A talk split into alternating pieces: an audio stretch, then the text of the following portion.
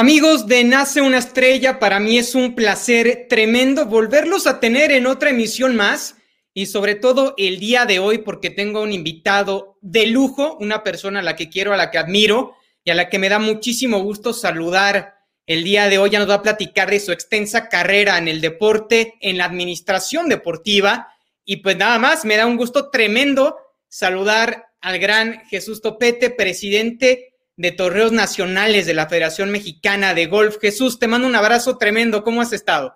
Carlos, como siempre, un gusto verte y sobre todo pues, un gusto conversar contigo acerca del deporte. Perfecto, Jesús. El gusto es absolutamente mío. Mi compañero de fórmula, Quique Novelo, no pudo estar presente el día de hoy por cuestiones personales, pero también le mando un caluroso abrazo. Pero sin más, vamos a comenzar con este gran podcast. Jesús, actualmente el golf me parece que está viviendo un proceso muy interesante para México. Ya vimos a Gaby López ser la abanderada en los Juegos Olímpicos de Tokio y por supuesto también está Abraham Amser y Carlos Ortiz como otras dos figuras en el golf bastante interesantes. Tú, estando adentrado en este mundo del golf, ¿cómo ves el panorama futuro y en la actualidad también? Sobre todo centrándonos mucho en la figura de Gaby, ¿no? Siendo la banderada, portando los colores nacionales y siendo una digna representante de este maravilloso deporte. Bueno, pues el tema es muy interesante. También tendríamos que mencionar a María Fassi, que esa sería la cuarta, la cuarta golfista que está en Tokio para, para los Juegos Olímpicos. Eh, yo creo que México es el único país, por lo menos Latinoamérica, de latinoamericano, que tiene equipo completo, es decir, llevamos dos hombres y dos mujeres. Como tú sabes, ahí la, participación en los Juegos Olímpicos obedece más al ranking, al ranking internacional que tienen los jugadores que a una selección que pudiéramos hacer en la Federación Mexicana de Golf. Es decir, el mérito ahí es directo por sus resultados la federación simple y sencillamente organiza la participación, pero eh, el hecho de que estén incluidos en el equipo mexicano para defender los colores, los colores de México y aspirar a traer medallas para nuestro país, pues es un mérito, es, algo que ellos se han ganado con su esfuerzo y con sus resultados. Eh, las posibilidades del equipo olímpico mexicano son amplias. Eh, pero como comentábamos hace un momento, antes de entrar a la grabación, en el golf es más difícil predecir cuál va a ser el rendimiento de un deportista. En otros, en otros deportes es más o menos predecible cuál puede ser el rendimiento de los deportistas. En el golf pueden suceder muchas cosas que de repente sacan de concentración o de control mental de control emocional a los, a los jugadores y a veces los resultados no son los que ellos mismos desean. Eh, la parte complicada del golf es que cada tiro lleva dos fases, ¿no? Lleva la fase de preparación o planeación del tiro y la fase de ejecución del tiro. Entonces muchas veces eliges muy bien el bastón, ves tus distancias, ves a qué altura quieres volar y en qué parte del green caer, etcétera. Pero una cosa es la planeación y otra cosa es lo que resulta eh, a la hora de ejecutar el tiro, ¿no? Entonces, eh, en ello, en, ese, en, ese, en esa transferencia entre la planeación y la ejecución de los tiros, muchas veces es la cuestión mental o la cuestión de control de nervios, control de emociones, lo que puede sacarte de, coordinación visomotora y no poder ejecutar los tiros que estás planeando. Pero bueno, aún suponiendo que ese grado de dificultad en el golf es muy elevado, eh, en cuestión de coordinación visomotora y de autorregulación emocional. Yo sí creo que las expectativas de una medalla para nuestros competidores son expectativas bien fundadas, o sea, no, no, son, no son sueños, no son ilusiones, eh, no somos ilusos. No, no quiero ser iluso en esto, creo que existen bases muy sólidas como para que alguno de los cuatro o tal vez hasta dos de los cuatro pudiera alcanzar las medallas. Bueno, esto es atrevido decirlo y además pues no soy yo el que está en, la cancha, no soy yo el que está en el campo, pero sus últimos resultados, ya como los vemos, que se fueron a competir a Tokio, pues nos hacen albergar esperanzas de, que, de que alcancen el podium, ¿no? de que alcancen las, las medallas. Eh, concentrándonos un poco en Gaby López, que eh, por cierto es de mi club, es del Club de Golf México, y he tenido conocimiento de ella desde que era muy chiquita, desde que era una niña. Eh, creo que el hecho de que, de que fue la, la bella banderada olímpica es algo que se ha ganado a pulso. Es una chica que ha trabajado mucho, Carlos. Es una chica muy disciplinada. Es, es, una persona que busca no tanto superar al otro, sino superarse a sí mismo cada día. Y a veces el reto más grande que tenemos es no superar al otro, sino que cada día tú intentes ser mejor. Y esa es la mentalidad de Gaby. Gaby entrena muchísimo, la parte que no le sale la, la practica, la corrige. Como tú sabes, el golf es, es un deporte que tiene mucha técnica. Eh, como decíamos hace un momento, pues tienes que manejar los efectos de la bola, las alturas de la bola, las distancias de la bola. Y, lo interesante es que el golf, cuando lo, lo ves que lo practican los, los expertos, en este caso como Gaby, pues parece como si fuera un deporte fácil, pero no lo es. No. No lo es, tiene un, alto grado de dificultad. Y ella ha trabajado mucho, entonces creo que el hecho de que la eligieron como abanderada, para ella ha sido muy importante. Es una motivación enorme, porque por ahí recientemente declaró también que desde niña, ella cuando veía la escolta en la escuela, ella siempre deseaba ser abanderada. Sí. pues no sé si lo logró en la escuela, pero lo está logrando en un evento maravilloso que son los Juegos Olímpicos.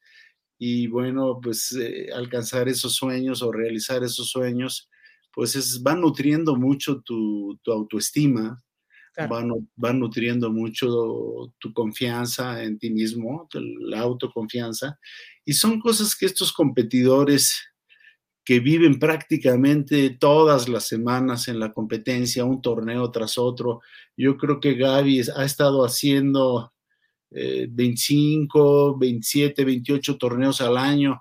Se dice fácil, pero prepararse, viajar, competir, controlar el nervio, superar frustraciones, eh, parece todo como, como si fuera una vida de glamour, ¿no? Y, no, no probablemente tiene momentos de glamour, no lo dudo, pero, pero tiene mucho trabajo. Tiene mucho trabajo. Totalmente. Ella lo ha sabido enfrentar, se ha sabido disciplinar. Eh, muchas veces ya trabajó toda la mañana y, en la tarde lo ves en el gimnasio, ¿no? Eh, prepara muy bien, se prepara muy bien eh, en cuestión físico-atlética. Entonces, yo estoy muy contento personalmente de que la hayan elegido en el Comité Olímpico como abanderada. Creo que tiene eh, todos los méritos para ello. Y, pues su familia está feliz y todos sus amigos del Club de Golf México estamos también muy contentos. Eh, a mí me pegó un brinquito el corazón de verla de abanderada en, la, en el desfile de, las delegaciones. Entonces, bueno, pues sí, sí es, es, un tema que hay que subrayar, ¿no? Los, los reconocimientos que puede tener una deportista como Gaby. Entonces, pues yo justifico totalmente, celebro, reconozco que eligieron una gran abanderada. Totalmente de acuerdo. Y aquí hay algo muy importante que mencionas y es el tema de los sueños. Yo también había escuchado declaraciones de Gaby donde aspiraba a ser Loreno Ochoa, ¿no? Que era su gran ídolo, que era su gran figura. Y finalmente, pues está siguiendo sus pasos. Y estamos hablando de una Lorena Ochoa que es la mejor golfista mexicana de la historia. Y Gaby, soñando, teniendo una visión, ha podido encaminarse a conseguir esos grandes objetivos que se ha puesto. Y por supuesto que siendo la banderada mexicana, su figura se acrecenta de una forma impresionante. Yo creo que tenemos que soñar diariamente y es lo que me encanta del deporte, que nos enseña a soñar y nos recuerda diariamente la importancia que tiene en una sociedad donde de pronto se nos busca apagar esos sueños, ¿no? Donde nos dan siempre ese golpe sobre la mesa diciendo tienes que ser realista y vivir en el mundo que te tocó vivir. Pero si tú quieres vivir en un mundo totalmente diferente, se vale. Y se vale a través de los sueños, pero también tienen que esos sueños ir respaldados por trabajo como bien lo mencionabas con Gaby, ¿no? Entrena todos los días y cuando no entrena es porque está disputando un torneo, ¿no? Está casi las 24 horas del día dedicada a ese gran sueño. Entonces, está la parte de soñar que es elemental porque todo comienza desde los sueños, es la primera semilla que plantas y después regándola con el trabajo, pues sale el fruto y la flor, que es lo que finalmente buscas que ya sea una condecoración, ya sea un título o ya sea también algo personal, ¿no? O sea, creo que también la vida no solo es la parte profesional, sino está la parte personal de lo que platicábamos sobre la psicología del deporte, sobre el estar bien mentalmente, ese alimento que te provee también eh, en ese sentido el deporte y la disciplina que desempeñas es, es fundamental. Y tú de pronto he visto que has puesto algunos, eh, algunas publicaciones en redes sociales que a mí me gustan mucho porque son muy introspectivas, que te hacen también reflexionar. Y me parece que tú conjugas de una forma muy interesante la parte atlética, deportiva, de gestión, pero también la emocional, la espiritual, que es importantísima para el ser humano en nutrir también el alma, eh, no solo el cuerpo. Sí, de acuerdo, Carlos. Mira, eh, yo creo que primero tendría que comentar algo en relación con Lorena Ochoa, que le acabas de mencionar. Yo no tengo duda de que Gaby eligió a Lorena Ochoa como eh, role model, le llaman ahora, o, como, un, como un elemento de emulación, alguien a quien imitar. Ellas dos llevan magnífica relación y Gaby es probablemente de las primeras admiradoras o de las admiradoras más, más fervientes de Lorena Ochoa. Lorena Ochoa con su gol fue un garbanzo de alibra. Ella, no sé, Gaby creo que ha ganado dos torneos de la LPGA, pero Lorena Ochoa ganó, no sé si 27 o 28 torneos. Sí, 27 impresionante, ¿no? Alguien que no es muy cercano al golf un día me dijo, bueno, pues ya se retiró Lorena Ochoa, pero pues ahí aparecerá en unos años, aparecerá otra Lorena Ochoa pues digo, eh, no, eh, es un deseo de todos, nosotros, es un gran deseo que aparezca otra Lorena Ochoa. Eh, Gaby está haciendo su mejor esfuerzo, pero ella misma reconoce que con la mitad de lo que hizo Lorena Ochoa, ella ya tendría una gran carrera. Pero no sabemos. Uh, Gaby tiene solamente 27 años todavía, en el golf todavía le queda mucho tiempo por delante. Entonces, si ella mantiene el apetito de triunfo, si ella mantiene eh, orden, disciplina y perseverancia en, su deporte, creo que nos va a dar muchas satisfacciones, Gaby, todavía en el futuro. Y creo que eligió a, un, a un elemento, a una persona que realmente para mí es, es, eh, no solamente fue una gran golfista Lorena, sino que he tenido la oportunidad de acercarme a ella, de conversar con ella, y, es, es, todavía mejor persona que golfista. Entonces ahí es donde te das cuenta de, de por qué llegan a donde llegan, ¿no? Yo estoy convencido de que en gran medida el manejo de la existencia, el manejo de la vida, consiste en buenos hábitos y costumbres y en buenos principios y valores. Y en las dos veo eso, en las dos veo, tanto en Gaby como en Lorena, veo buenos hábitos y costumbres y buenos principios y valores. Entonces, esa combinación con el trabajo que ellas le ponen al asunto, creo que el resultado tiene que ser positivo y lo está haciendo, está siendo positivo. Ahora en lo que mencionas de que le doy mucha importancia a los aspectos de autorregulación emocional, sobre todo en la competencia, porque pocos comprenden, pocos comprenden lo difícil que es estar en una competencia continua. A veces, pues te asaltan, no sé, desde los miedos, ¿no? Eh, te asalta la inseguridad, eh, ya en la competencia puedes perder un torneo, parece increíble, pero puedes perder un torneo por miedo al triunfo. Claro. Entonces. Absolutamente.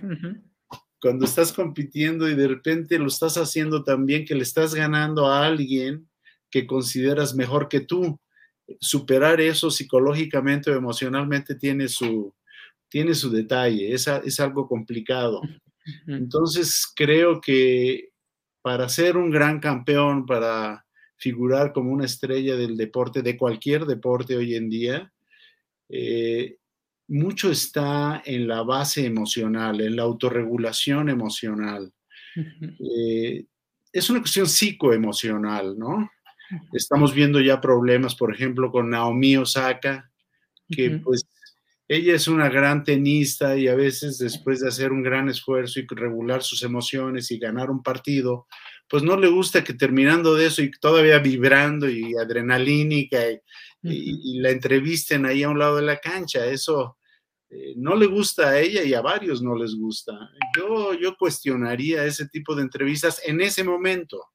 Después, después creo que está bien que ellos hablen de que cuál fue su estrategia, cuál fue la táctica, fue lo que, qué fue lo que sintieron, pero creo que el momento no es adecuado cuando se entrevista a los tenistas inmediatamente después del partido, aunque tengo que decir que algunos lo hacen estupendamente. Sí. Entonces, pero hay casos como Naomi Osaka que se ha sentido afectada psicológicamente y que le está costando mucho trabajo eso, regular las emociones en la competencia. Y, una parte interesante de los deportistas en competencia, cuando están en el momento de la competencia, es que si ellos tenían una expectativa de los resultados eh, en un encuentro, en una competencia, y no se están cumpliendo, porque bueno, son los deseos o los sueños, como estábamos diciendo, eso genera expectativas y las expectativas a veces las elevamos tanto que puede venir una frustración. Entonces, ese muro de la frustración en el que nos vamos a estrellar, lo construimos nosotros mismos cuando las expectativas se vuelven irreales. Pero pues hay jugadoras o competidores que están en los Juegos Olímpicos que para mí todos ya son héroes deportivos, ¿no? Están en, están en, un nivel de perfección increíble. Entonces, esa exigencia, esa demanda de perfección, pues de toda la sociedad, pero se materializa en los entrenadores, en los coaches, la presión que puede haber o, los equipos que tienen atrás estos deportistas, que algunos de ellos ya traen una empresa completa atrás, pero eh, de cualquier manera estar soportando de forma continua esos momentos de estrés, esos momentos de tensión nerviosa, pues a veces tiene mucho desgaste y, si no tienes firme esa base psicoemocional, pues es muy difícil que alcances tus mejores rendimientos. Por eso es que le doy mucha importancia cuando tengo la oportunidad de hablar con los jóvenes deportistas. En general les trato de tocar ese tema y les doy algunos consejos para tratar de autorregular sus emociones. Pero en el nivel de excelencia deportiva, pues llega un momento que la diferencia ya no está en la técnica de cada deporte, no, la diferencia está en la autorregulación emocional. De acuerdo, y, sobre todo en, deportes muy en específico como el golf o como el tenis, ¿no? En el tenis lo vimos hace algunos meses con Stefanos Tistipas, que le había sacado dos sets a Novak Djokovic en Roland Garros, que ya todos prácticamente estábamos pensando que el griego iba a derrotar a la muralla de Serbia. Y finalmente la parte mental es lo que le termina por fallar cuando estás a punto de conseguir la manzana y de arrancarla del árbol y se te escapa, ¿no? Y ha de ser muy frustrante y el saber sobreponerte ante esa adversidad, por supuesto que es una cosa muy complicada, por eso creo que también hay que darle mucha importancia a la parte psicológica del deporte, ¿no? Que el deportista no solo tenga evidentemente las facultades técnicas, sino las facultades mentales. Y creo que los deportistas que tienen más cimentada esa parte mental son los que llegan a competir y a mantenerse en un nivel de excelencia eh, durante un periodo largo de tiempo, como Roger Federer, como Rafa, como Djokovic, como lo hizo Lorena Ochoa en el golf, ¿no? Creo que tiene que tener esas dos vertientes un deportista para poder mantenerse en la cúspide de su carrera prolongadamente, porque también de pronto las facultades físicas se van diezmando, ¿no? Con el paso de los años. Y ahí es donde la mente, donde la inteligencia, pues toman un rol estelar o principal, ¿no? O, sustituyen ciertas carencias físicas que se van perdiendo con el paso de los años, como es naturalmente, pero la mental se va fortaleciendo, entonces empieza a existir un balance bastante interesante. Yo también te había escuchado hablar, Jesús, en algunas entrevistas anteriores sobre el deportista amateur y la importancia y el cariño que tú le tienes porque hacen las cosas por amor, ¿no? Y de ahí viene la palabra amateur por amor, es decir, que lo hacen por pasión sin esperar recibir dinero a cambio. Y eso es maravilloso, ¿no? Porque creo que el hacer las cosas por amor es lo que finalmente mueve al mundo. Es la fuerza del corazón, como diría Alejandro Sanz, ¿no? Muy poéticamente en su canción. Eso es lo que mueve al mundo, e, e, el amor. Y creo que en el deporte lo vemos eh, muy claramente, ¿no? Los deportistas inician su trayecto sin esperar remuneración, ¿no? Eso ya va cayendo con el paso del tiempo y con los pasos de, los años, pero finalmente lo inician por amor y por pasión. Pues sí, realmente todo, creo que lo, dijiste perfectamente. creo que todo inició con la idea de eh, la actividad física para los griegos tenían un principio de mente sana en cuerpo sano. Y, y ese es un tipo de deporte, es un tipo de actividad física pues buscando el fortalecimiento del sistema inmunológico, de, buscar, buscar la salud física, ¿no? que va muy ligada a la salud eh, mental, a la salud emocional. Yo el esquema que manejo ahí, así como dije que los, la vida misma es manejar hábitos y costumbres, principios y valores, también creo que son tres facultades mentales las que intervienen pues en general en la vida, pero en un competidor deportivo mucho más, que son la inteligencia, la voluntad y las emociones. Entonces, sí, tal vez en la parte inteligencia, que es donde está, digamos, la parte psicológica eh, para manejar una competencia, es muy importante. La parte de voluntad, que eh, tal vez al principio los deportistas utilizan más que nada las herramientas de la voluntad y esas herramientas de la voluntad son orden, disciplina y perseverancia. Las menciono mucho porque eso es lo que va construyendo un deportista. El talento no cae del cielo, en gran medida el, talento es el trabajo. Entonces, eh, si resulta un sacrificio para alguien, eh, estar entrenando o estar trabajando para ser mejor cada día en tu disciplina deportiva, quiere decir que no tienes la motivación suficiente. El gran alimento de la voluntad es la motivación. Cuando tú, cuando tú estás motivado, es algo lo que mencionaste ahorita, cuando tú tienes el amor por algo, cuando tú estás haciendo lo que te gusta, no es un sacrificio. Entonces, porque trabajar para ser un deportista de alto rendimiento, un deportista de clase mundial, son tales los requerimientos que entonces sí puedes caer en el área nada más de sacrificio. Y eso pues tiene un límite, tiene un límite en el momento en que ya no puedes superar las frustraciones, pues en ese momento te retiras o abandonas, ¿no? Y algunos están muy al límite de su resistencia en cuanto a este manejo de estas tres facultades de inteligencia, voluntad y emoción. Y estamos viendo, pues mencionábamos a Naomi Osaka, pero también tenemos a Simone Bale, por ejemplo, que, que aunque está súper preparada, está en su mejor momento, pero su estructura psicoemocional está fallando. O sea, tiene ahí ya un rompimiento interno, tiene un desequilibrio interno que no le permite que no le permite dar su mejor rendimiento. Ni siquiera se quiso poner a prueba. Ella se dio cuenta que no tenía la estructura psicoemocional para la competencia y se está retirando. Exacto. eso nos obliga a reflexionar a todos los que estamos en el deporte, eh, cómo trabajar, porque sí nos gusta la excelencia, pero la otra parte que mencionas de hacer deporte por el amor al deporte, por el gusto de hacerlo, pues eso es lo que nutre la actividad deportiva en forma masiva, que es muy importante en cualquier país, es, muy importante en cualquier sociedad, ¿no? Sabemos, sabemos de la importancia del deporte, de, la actividad física, ¿no? De mover la, linfa, de, que nuestro sistema linfático reciba ese movimiento. ¿Por qué? Pues porque eso nos va a dar salud y como decíamos, están muy vinculados la salud física, la salud mental, la salud emocional. Somos un, somos un todo. Entonces, debemos ser cuidadosos en mantener una salud integral, ¿verdad? Sí. Totalmente de acuerdo, eso que mencionas es, es elemental y es muy interesante. Yo creo que el deporte, primero que nada, como bien apuntas, es un impulsor, ¿no? Yo creo que el deporte nos ha enseñado que no existe discriminación en cuanto a ideología, en cuanto a religión, en cuanto a color, en cuanto a raza. Cuando se compite, eso se pierde. Y es algo que, tiene el deporte muy arraigado, ¿no? Sin eso, pues Jesse Owens no hubiera podido ganar tantas preseas doradas en los Juegos de Berlín de 1936 bajo el régimen nazi, ¿no? Son historias que nos hacen entender cómo el deporte es una contraparte a la guerra, ¿no?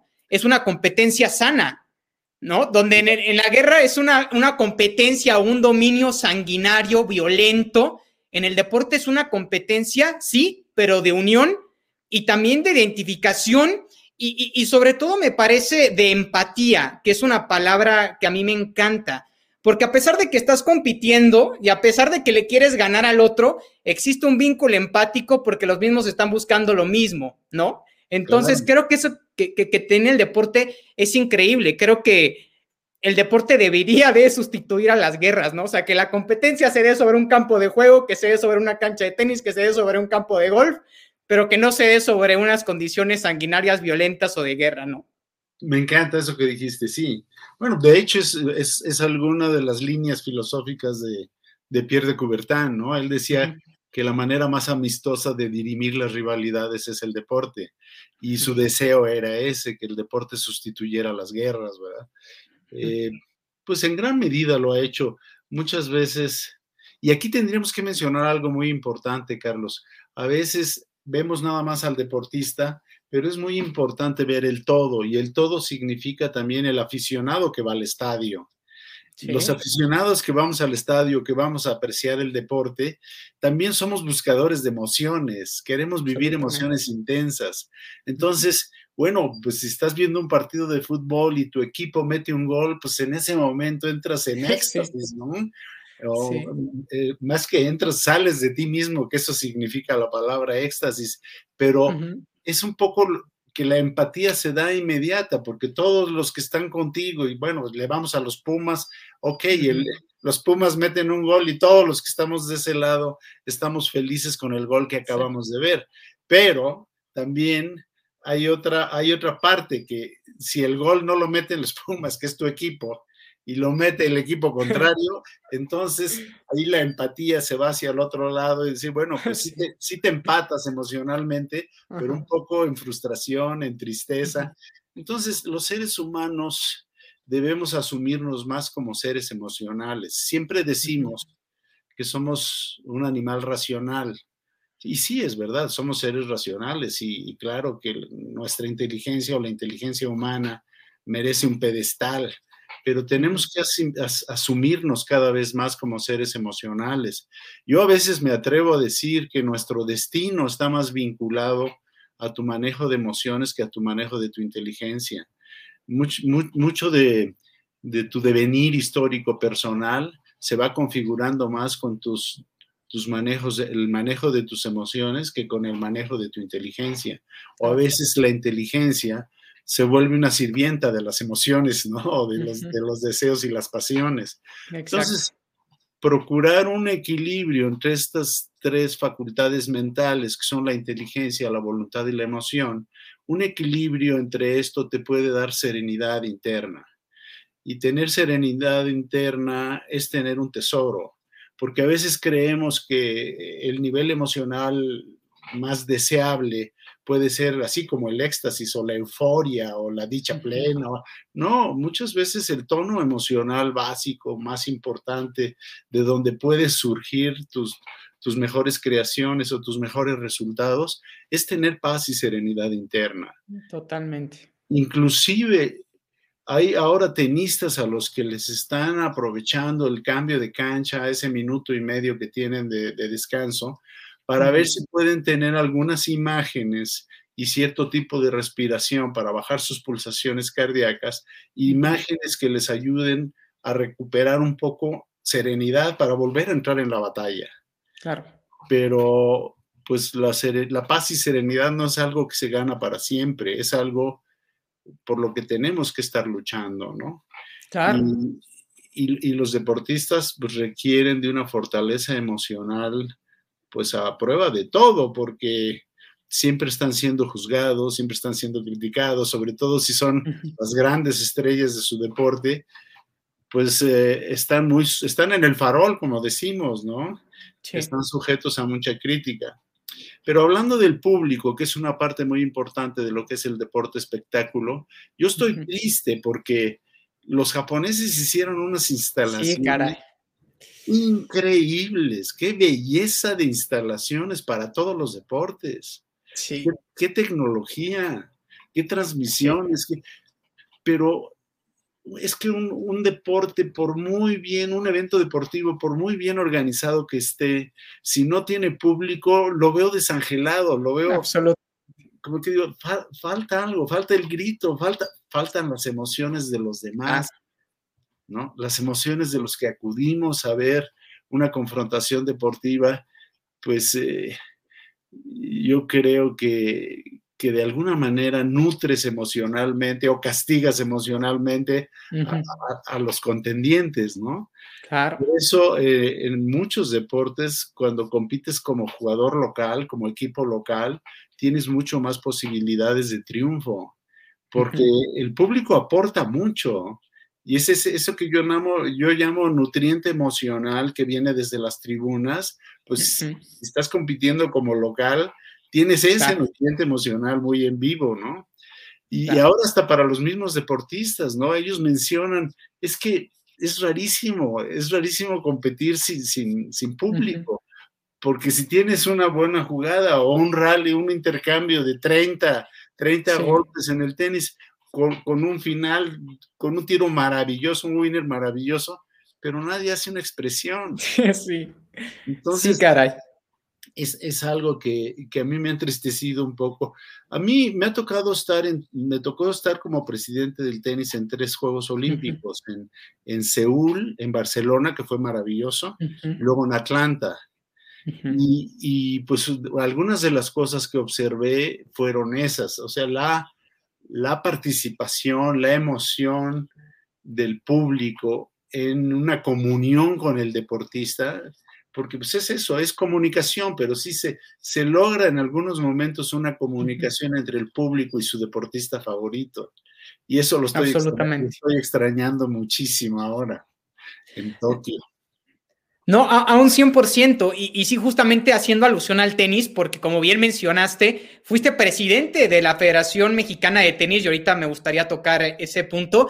Por ejemplo, en Wimbledon, ¿no? Cuando Roger Federer dice, hombre, lo que hacía falta al público aquí, o, sea, posiblemente no hubiera jugado el torneo si hubiera sabido que no iba a haber público, pero al saber que, era, que había público, pues juego el torneo. O a Rafa Nadal, ¿no? Después de un gran punto, alentando al público, levantando las manos. Por supuesto que existe una en el mismo fútbol americano por el simple hecho de ser equipo local, ya en las apuestas de Las Vegas eres favorito, ¿no? O, tienes ciertos puntos ya dados. En el fútbol americano te dan Las Vegas tres puntos ya por sentados por ser local. Entonces, por supuesto que existe una comunión entre el público, entre los deportistas y por supuesto que en estos Juegos Olímpicos hace mucha falta ese sazón que por supuesto endulza o, que le da mucho más, eh, pues sí, sazón al deporte. Eh, justamente hablando de la parte de, haber sido directivo de la Federación Mexicana de Tenis, tú platicabas que pues tú ya estabas eh, eh, siendo ingeniero, ya tenías un trabajo estable, no tenías ningún problema,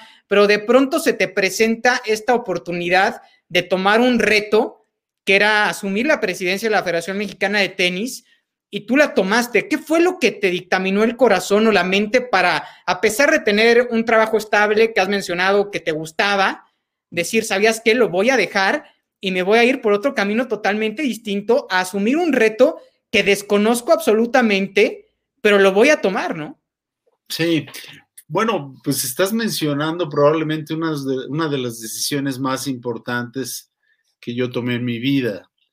Y, tal vez por eso he reflexionado tanto en lo, que, en lo que te dije de que tu manejo emocional está muy íntimamente ligado a tu destino o, un poco el que pierde el control de sus emociones, pierde el control de su destino. Eh, en mi caso, yo entré en crisis cuando se presentó la posibilidad de ser presidente de la Federación Mexicana de Tenis, porque no era mi momento, o sea, estaba muy joven.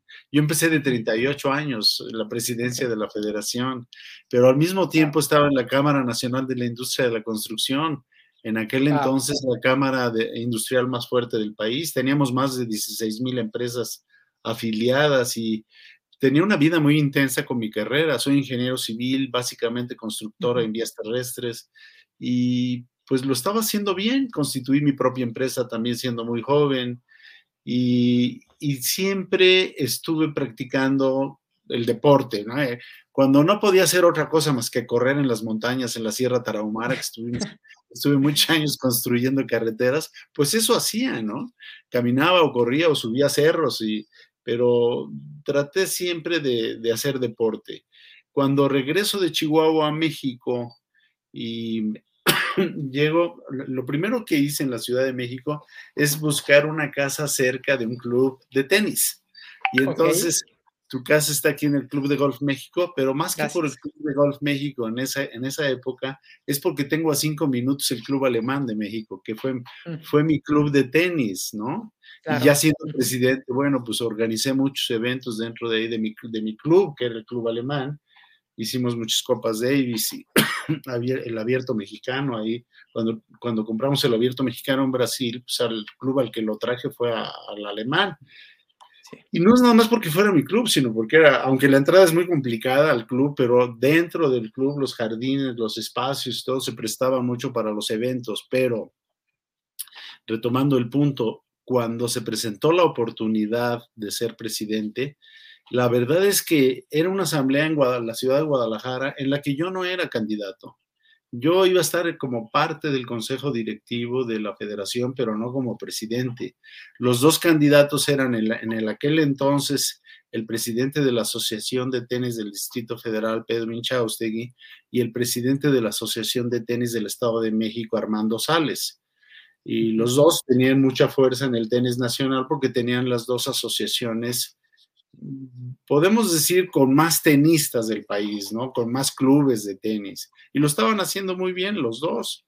Entonces, ahí lo que les faltó es ponerse de acuerdo previamente entre ellos quién apoyaba a quién para que fuera presidente. Entonces, ya previo a la asamblea no se dio ese apoyo de uno por otro, no se apoyaron, ni Pedro apoyó a Armando, ni Armando a Pedro. Y entonces un, presidente de Jalisco, del estado de Jalisco, de Guadalajara, Hugo Rodríguez, dijo, bueno, pues si las cosas son así, yo propongo que sea Jesús Topete nuestro candidato para la presidencia de la federación. Y ah. para mi sorpresa, pues varios lo secundaron, ¿no? Varios apoyaron la idea. Ah. Y entonces, para no hacer muy largo el cuento, porque pues no quiero robarte tampoco mucho espacio de tu programa, para no hacer largo el cuento, lo que pasó es que al recibir ese apoyo, pues ellos, ellos se quedaron automáticamente fuera, pudiendo haber sido uno de ellos, de repente el apoyo se, se, concentró en mí. Okay. Y, yo pues, no sabía si aceptar o no aceptar. Este, yo quería ser presidente, pero no, no en esa edad. Yo quería ser presidente, es un cargo honorífico. Yo estuve nueve años de presidente de la federación en un ah. cargo cuya remuneración es el honor, ¿no? Se supone. Ah. Y si es honorífico, pues te pagan con honor. Pero es, es un puesto muy bonito, muy intenso. Y sí te puedo decir que ha sido uno de los grandes honores en mi vida. O sea, yo llevo dentro de mí eh, el honor, el orgullo de haber sido presidente del tenis mexicano y va a parecer presunción o arrogancia, pero en una gran época del tenis mexicano. Tuvimos grandes resultados, grandes Copas Davis, tuve muy buenos jugadores y creo que la clave fue que cada quien hizo su trabajo. Yo no me metí en lo que no me debía meter, ¿no? En las cuestiones técnicas del tenis y cosas. Yo hice mi trabajo de directivo y de líder y administré lo mejor que pude mis recursos desde humanos, económicos y, y tuvimos una gran época. Lo recuerdo con mucho cariño y, y con mucho orgullo, ¿no? Y pues así fue, así acabé como presidente. Lo que sí te puedo decir es que mientras más avanzó mi carrera en el deporte, mi empresa constructora cada vez se fue disminuyendo, aunque mis socios principales eran mis dos hermanos, Fernando y Raúl uno arquitecto y el otro administrador de empresas. Entonces ellos mismos me motivaron y me entusiasmaron a que estuviera en esto, porque pues de ahí fui tomando otros compromisos. Tú lo sabes, constituí la Confederación de Centroamérica y el Caribe de Tenis, la COTEC, yo soy presidente fundador de eso, después fui presidente de la Panamericana de Tenis, traje el abierto mexicano que se juega ahora en Acapulco, es un torneo que, bueno, fuimos un equipo, ¿no? Un equipo que yo lidereaba, o sea, no, no quiero decir con esto, ni quiero que se entienda que yo hice todo el trabajo, pues no, éramos un equipo, cada quien hacíamos nuestra parte y creo que tuvimos, tuvimos grandes logros. Yo, yo no los vi en aquel entonces eh, tan sobresalientes los, los, logros que teníamos, pero con los años y con lo que ha pasado, pues creo que, creo que hicimos, hicimos un buen esfuerzo y hicimos un buen papel y tuvimos tuvimos algunos éxitos. No todo fue éxito, hubo de todo, pero pues, en el deporte es así. Pero creo que eh, la balanza es muy en mi favor, así es de que por eso te digo que sigo llevando al tenis en el corazón y pues eso es para siempre. Ahora el golf. Cambié, cambié las raquetas por los bastones. Por los bastones, sí. No, absolutamente. Tu gestión fue más que exitosa, estuviste involucrado en la gestión de 17 series de Copa Davis, que seguramente es algo que también te ha de enorgullecer muchísimo lo que mencionabas, ¿no? El adquirir el abierto mexicano de tenis de Brasil, traerlo a México, inicialmente se jugaba en el club alemán, ahora en Acapulco y ha tenido pues mucho éxito y ha evolucionado, pues fueron fruto de tu esfuerzo, fueron fruto de tu trabajo, de tu pasión por el deporte y eso es algo que a mí me fascina de tu carrera, ¿no? que muchas decisiones las has tomado por pasión, las has tomado por amor, pero también que van respaldadas con mucho trabajo y también con inteligencia, evidentemente, ¿no? Eh, y por eso creo que haces tanto hincapié en esos puntos. En la última entrevista que yo te hice, Jesús, recuerdo muy bien, te hice una dinámica al final donde te decía una palabra y tú eh, me mencionabas lo primero que se te venía a la mente. Me recuerdo muy bien que, que la última que te mencioné fue justamente tu nombre, Jesús Topete y tú dijiste mi mejor amigo. Terminó la entrevista y me mencionaste, fíjate Carlos, que cuando dije mi mejor amigo no me refería a mí, me refería a mi padre que también se llamaba Jesús Topete. Te quería preguntar qué influencia tuvo tu papá en tu desarrollo profesional en el deporte, eh, también emocionalmente, fue tu gran aliado, me imagino, fue tu gran amigo, por lo que, por lo que pude vivir o por lo, por lo que pude percibir ese día que te, que te realicé esa dinámica. Sí, sí, él me acompaña, ¿no? Pues él murió en el 2003, pero pues hay personas que pierden su existencia, pero su esencia continúa, continúa dentro de nosotros, permanece dentro de nosotros. Entonces, ¿qué es lo que existe de mi papá? Pues, pues su existencia física pues ya no, pero llevo su esencia dentro de mí.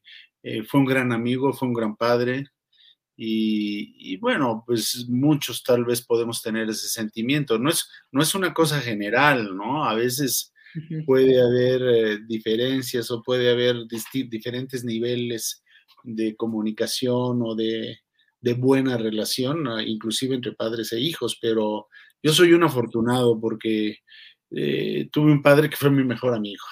Y entonces mucho de la orientación que yo tengo eh, pues proviene de él, ¿no?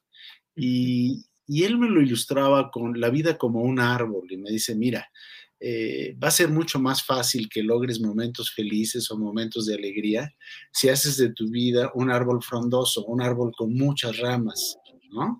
Eh, porque también puedes ser especialista en algo y buscar la excelencia en algo y hacer un árbol flaquito, flaquito, pero muy alto, muy alto.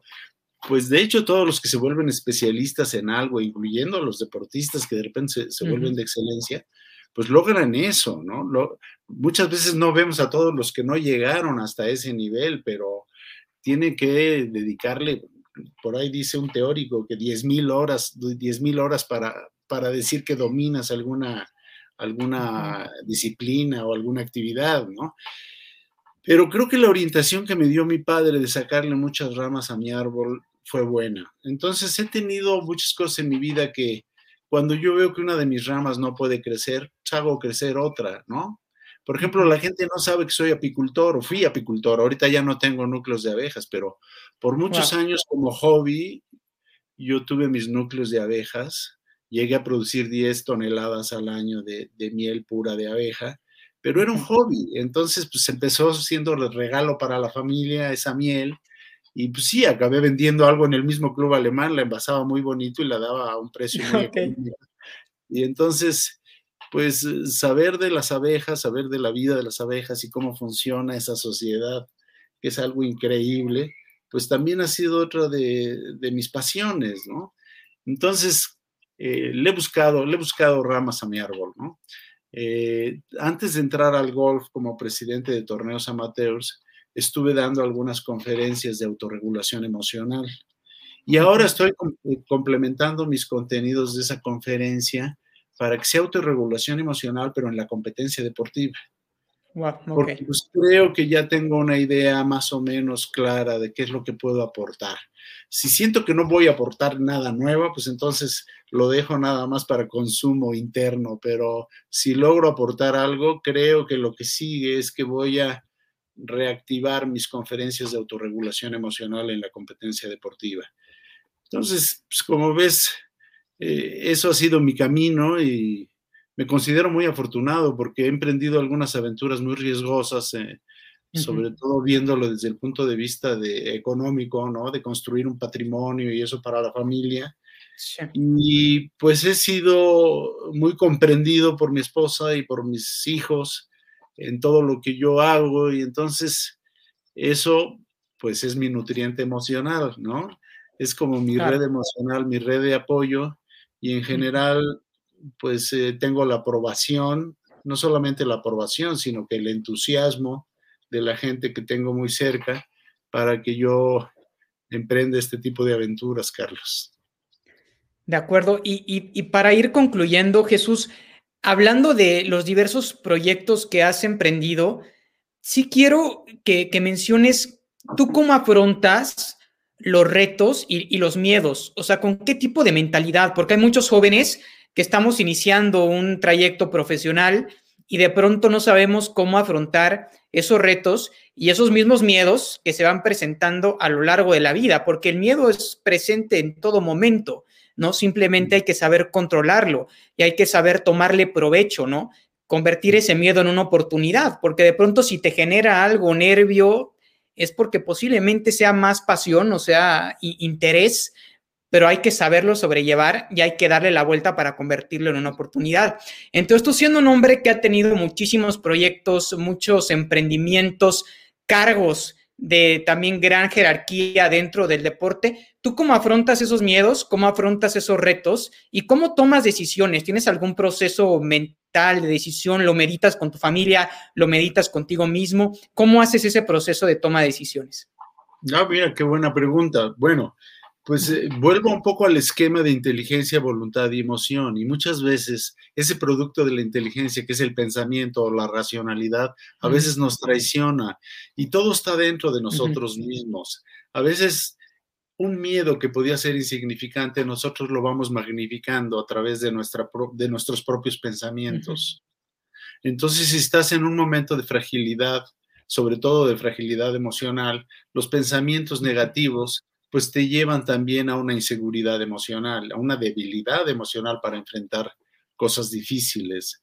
Eh, lo interesante de esto es que lo que es la inteligencia o la racionalidad y la parte emocional del hombre es algo que nos está dado por Dios o por la naturaleza, no me importa cómo lo quieras ver, ¿no? O nos lo dio la naturaleza o nos lo dio Dios, pero ahí está la inteligencia y ahí están las emociones. Somos seres racionales, somos seres emocionales, pero la voluntad la construimos. La voluntad es algo que se construye con elementos cognitivos de la racionalidad, de, la inteligencia o y con elementos cognitivos de las emociones. Entonces es un poco volver a lo que te dije hace un momento. Existen varias técnicas para tratar pues de enfrentar los miedos. Y sí es muy importante enfrentar los miedos, porque muchas veces nuestros miedos es lo que no nos permite llegar a ser el que somos, ¿no?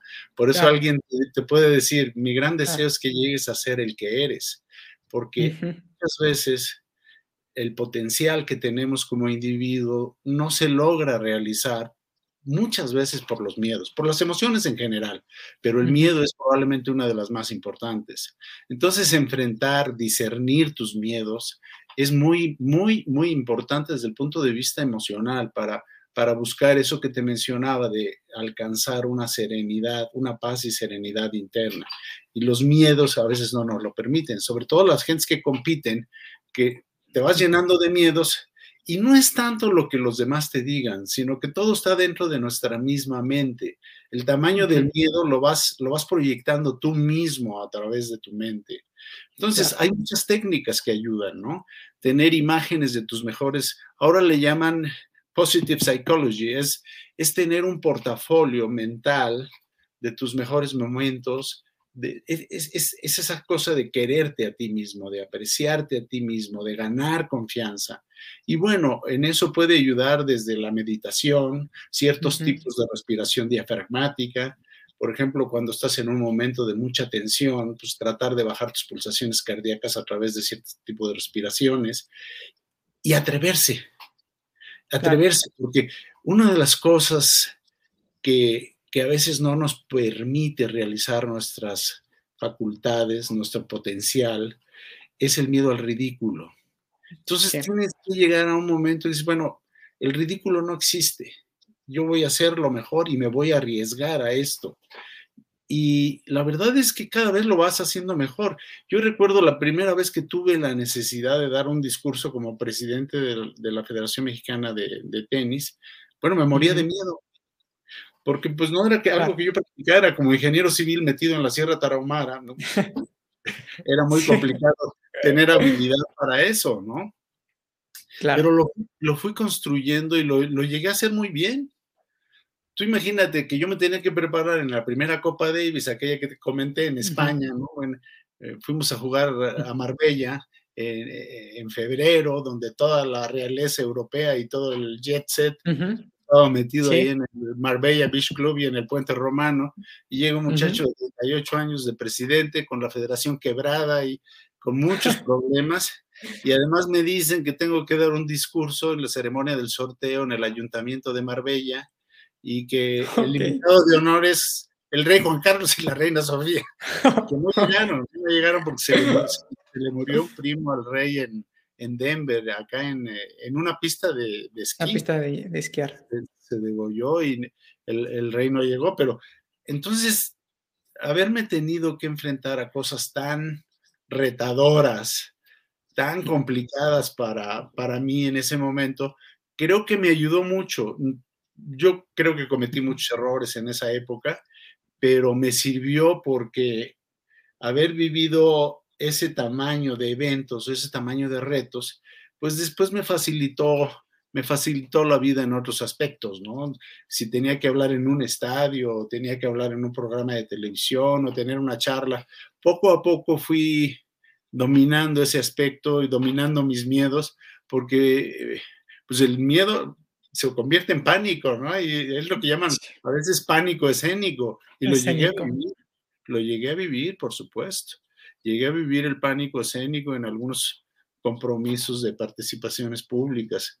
Pero entonces sí existen las técnicas, pero lo más importante, el consejo más importante es que no hay que evadir los miedos, hay que detectarlos, porque, eh, mira, no hay manejo emocional perfecto. No hay nadie que te presuma de que hace un manejo emocional perfecto, no es cierto. Somos humanos, cometemos, cometemos errores y a veces los volvemos a cometer, pero lo importante es definir muy bien cuál es la emoción que estás sintiendo o de dónde proviene ese miedo. Porque hay dos tipos de miedos. Uno que inclusive es un miedo de la evolución de la especie, que qué bueno que existe. Si no tuviéramos miedo a los predadores, pues la especie no existiría. Entonces hay miedos, hay miedos que nos protegen, pero hay miedos aprendidos y muchos de esos miedos aprendidos o miedos de inseguridad se generan muchas veces en tu propio, en tus propias facultades mentales. Entonces hay que enfrentarlos, discernirlos y diseñar tu portafolio, tu portafolio de, emociones positivas, ¿no? Todos tenemos motivaciones de existencia, qué es lo que más te gusta en la vida, qué es lo que más quieres, a quién es a quién más quieres. Todas esas cosas o inclusive vivencias que has tenido y que son tu portafolio de emociones positivas, hasta hay que apuntarlas. Porque cuando te sientes muy decaído, cuando te sientes muy inseguro emocionalmente, hay que acudir a tu portafolio de emociones positivas y de pensamientos positivos. Y eso ayuda muchísimo. Eso complementado tal vez con meditación, con yoga o con aprendizaje en el control de la respiración, que eh, aunque es un signo vital, la respiración es de las pocas cosas de las que podemos tomar un control desde el punto de vista eh, voluntario, ¿no? Entonces ayuda muchísimo. Hay técnicas para eso. Pero el mensaje que te daré yo en eso es que sí es muy importante enfrentar nuestros miedos y cuanto antes mejor, porque es, es lo que nos va a permitir desarrollarnos y proyectar nuestras capacidades, ¿no? Sí, lo que mencionas a mí me, fascina, me encantó eso que, que, que mencionaste de tener ese portafolio de elementos que te puedan ayudar a superar los miedos, porque sí, muchos los construimos nosotros mismos, ¿no? Y, lo vemos también mucho en el deporte, ¿no? De, pronto que los atletas se petrifican por ciertos eh, miedos o por ciertos impedimentos que se crean ellos propios en la mente, ¿no? Que tienen todo técnicamente controlado, ya son unos masters de masters en sus disciplinas, pero finalmente los que les termina fallando es la parte mental. Por eso eh, tu visión que se complementa con el deporte y la parte mental y psicológica a mí siempre me ha fascinado y me ha encantado. Y por eso la quería tocar eh, justamente el día de hoy contigo, porque me siento muy identificado en ese tema. Eh, y, creo que también como mensaje a una juventud en la que de pronto nos imponen las decisiones, y lo digo teóricamente porque como que la gente te dice lo que tienes que hacer y tú te lo crees ya de facto, ¿no? Sin de pronto cuestionarte si eso es lo que quieres, si eso no es lo que quieres, qué es lo que quieres y cómo lo quieres conseguir. O sea, todo eso creo que es importante preguntárselo para tener un desarrollo integral. Eso es eh, básico. ¿No? Es básico, te voy a decir, porque es, es también una, una de las partes más importantes de la filosofía griega, es el conócete a ti mismo y el todo con medida, pero bueno, hacemos un lado el todo con medida, pero el conócete a ti mismo es importantísimo. O sea, conocer cuáles son tus aptitudes, tus facultades, tus capacidades, tus debilidades. Entonces, conocerse a, mí, a sí mismo es importante porque es la base de la que vas a partir para retarte a ti mismo a ser cada vez mejor. Entonces, creo que estás tocando algo importantísimo. El, conócete a ti mismo es, es, básico y es difícil conocernos a nosotros mismos, ¿no? Eh, y creo que estamos viviendo un momento muy complicado en el que yo tengo que manifestar mi comprensión y mi pena para una juventud que está enfrentando problemas muy, muy, muy especiales. Pero hay que crecerse a eso. Hay que resistir a eso. Tenemos que salir adelante de todo lo que estamos enfrentando. Hubo peores momentos el siglo pasado. el siglo pasado, entre guerras y epidemias, se murieron 100 millones de personas nada más en Europa. Entonces, bueno, pues ya llevamos cuatro millones y medio de muertos con la pandemia y, es doloroso y, y, la verdad es que no sabemos todavía qué nos estamos enfrentando, pero mentalmente tenemos esas tres facultades mentales que hemos mencionado, las tenemos que poner en juego para resistir los retos a los que nos estamos enfrentando. Y tratar de ser optimista, tratar de ser optimista. No hay que ver las cosas del lado negro. O sea, la vida es bella a pesar de todo y hay que, hay que ser consciente de que la vida es nuestro gran regalo y apreciarlo como ello. Entonces, que el reto está difícil, sí, sí está difícil. Que hay que cuidarse mucho, sí, sí hay que cuidarse mucho. Pero hay que tener en mente eso, que lo mejor está por venir.